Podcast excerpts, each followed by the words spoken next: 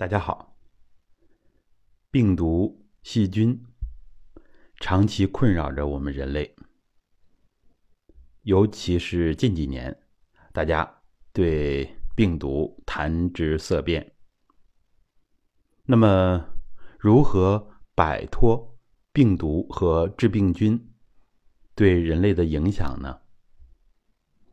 我们试图从一个新的视角来解读。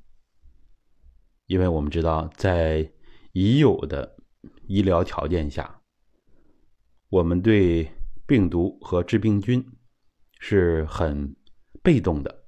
虽然了解在逐渐的增多，那么有什么办法能让我们摆脱困扰呢？首先，我们来了解两件事儿。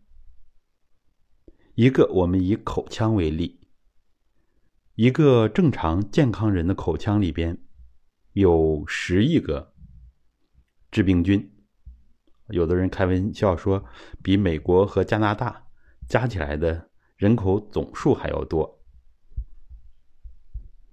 那么这些细菌大约有七百种，百分之九十九以上都是致病菌。那么在普通人，在健康人。这里啊，一般为什么不诱发疾病？这就是值得我们深思。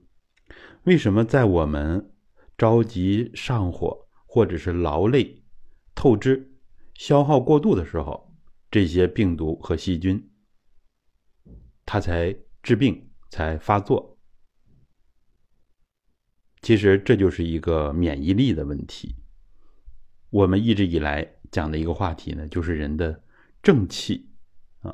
按照传统的观点，就是我们的正气是否充足。如果没有这些负面的情绪呀、负面的这些意识的影响，没有过多的消耗我们的正气，那么它可以维持一个正常的免疫水平，这些病毒、致病菌就会被抑制，不会发作起来。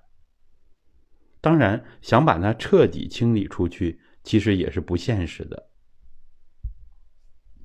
那么，只要我们和平相处，把它约束在一个不会发病的范围之内，甚至是我们免疫力更强，那么就会全面的打压包括流行病毒在内的这些传染、传染性、致病性都很高的这些微生物。那我们看到的例子就是一些无症状感染者，他们就是免疫力的担当，免疫力强的一些代表。所以，提升免疫力、补正气是非常重要的，畅通经络气血，提升人的整体机能。我要说的另外一件事呢，就是有的时候会看到网络上有。其他国家的直播，比如说像尼泊尔这样的山地穷国，那么他们的卫生条件是很差很差的，经常看到一家人坐在地上，用手抓着盘子里的食物，不讲卫生，但是他们却很少发病。我们不是提倡大家学习这样的原始的生活方式。而是要分析、理性的来判断，为什么他们卫生条件那么差，医疗条件更是很差，交通不便，人们的思想很原始。